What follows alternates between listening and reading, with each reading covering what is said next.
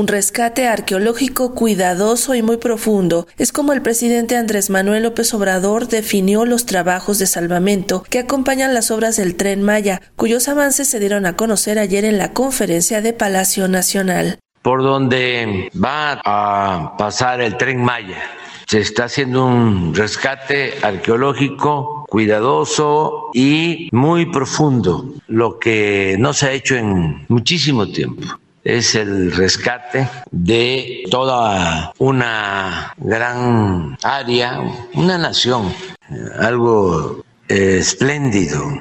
Son muchos los arqueólogos, antropólogos que están trabajando y se va a ir dando a conocer lo nuevo que se está descubriendo para que no se piense solo en el tren, que sí es un medio de transporte, moderno, importante, pero lo esencial es la comunicación y el rescate de las antiguas ciudades mayas de toda esta región del país. A decir del director del Instituto Nacional de Antropología e Historia, Diego Prieto, el salvamento arqueológico que acompaña los trabajos del tren Maya representa el más grande proyecto de investigación sobre esa cultura antigua hasta ahora en toda la historia esta gran área es ahora el ámbito del más grande proyecto de investigación sobre las culturas mayas antiguas que se haya hecho en la historia. Hemos podido identificar, registrar y dar cuenta de 35.700 estructuras arqueológicas inmuebles. Hemos podido recuperar 739.274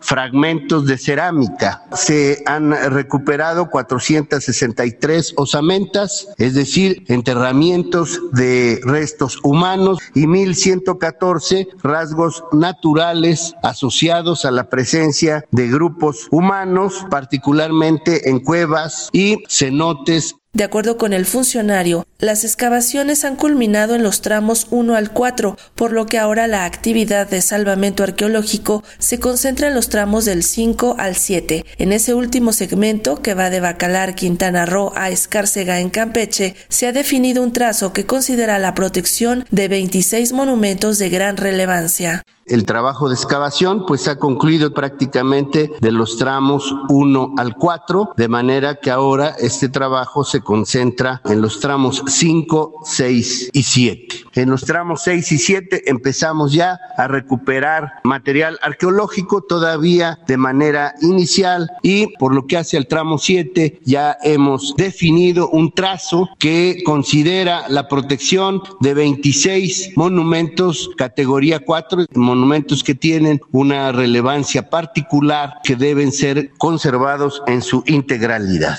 El antropólogo también dio cuenta de la forma en que continúan las diligencias del programa de mejoramiento de zonas arqueológicas con trabajos en los sitios adyacentes a la ruta ferroviaria y puso como ejemplo la zona arqueológica de Chichen Itza, donde ya se concluyó el proyecto ejecutivo de su museo de sitio. Para Radio Educación, Sandra Karina Hernández.